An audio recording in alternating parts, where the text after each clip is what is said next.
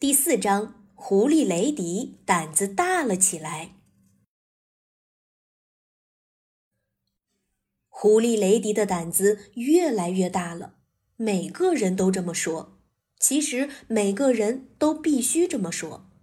狐狸雷迪之前很狡猾，但是他一点胆量都没有。在多次愚弄暴泽猎犬和农夫布朗的儿子后，雷迪感觉自己很聪明。他是在自欺欺人。是的，他就是在自欺欺人。他感觉自己很聪明，没人能捉弄自己。高估自己不是一个好习惯。是的，没错，狐狸雷迪就有这种坏习惯。无论谁提到暴泽猎犬，雷迪都会嗤之以鼻地说道：“呸！捉弄他是这个世界上最简单的事情了。”你看，他完全忘记了。忘记了上次在长桥上被暴泽追赶的经历。无论何时看到农夫布朗的儿子狐狸雷迪，都会用嘲讽的口气说道：“谁会怕他？肯定不是我。”这样一来，狐狸雷迪越来越感觉自己很聪明了，他的胆子逐渐大了起来。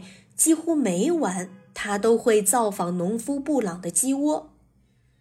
农夫布朗在院子周围布下陷阱，雷迪每次都能发现陷阱，并避开他们。附属比利大叔和臭鼬吉米不敢去鸡窝偷鸡蛋了，因为他们害怕掉进为雷迪准备的陷阱中。但是不去布朗家，他们就吃不到鸡蛋。他们觉得这都怪雷迪。没关系。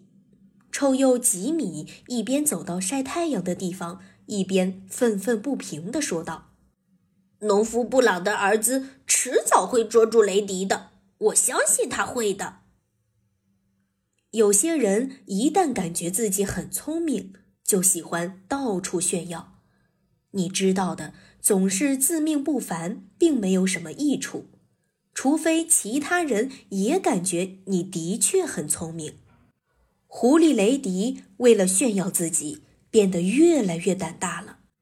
他开始在大白天去农夫布朗的鸡窝，几乎就在暴泽猎犬的眼皮子底下，他抓住了布朗儿子的宠物小鸡。当时，秃鹰奥利米斯塔正在蔚蓝的天空中飞翔，他看到了雷迪的所作所为，摇了摇自己光秃秃的脑袋，说道。我看到麻烦就要来临了。是的，的确如此。希望我没有惹祸上身。哦，我希望自己没有惹麻烦。麻烦先生总是精神饱满，他总会找到你的。是的，如果你不加小心，麻烦肯定会找到你的。我每次看到他都会躲得远远的。是的，的确如此。是的。狐狸雷迪这样做，基本就是在自找麻烦。事实就是如此。在他抓到农夫布朗儿子的宠物小鸡后，麻烦真的来了。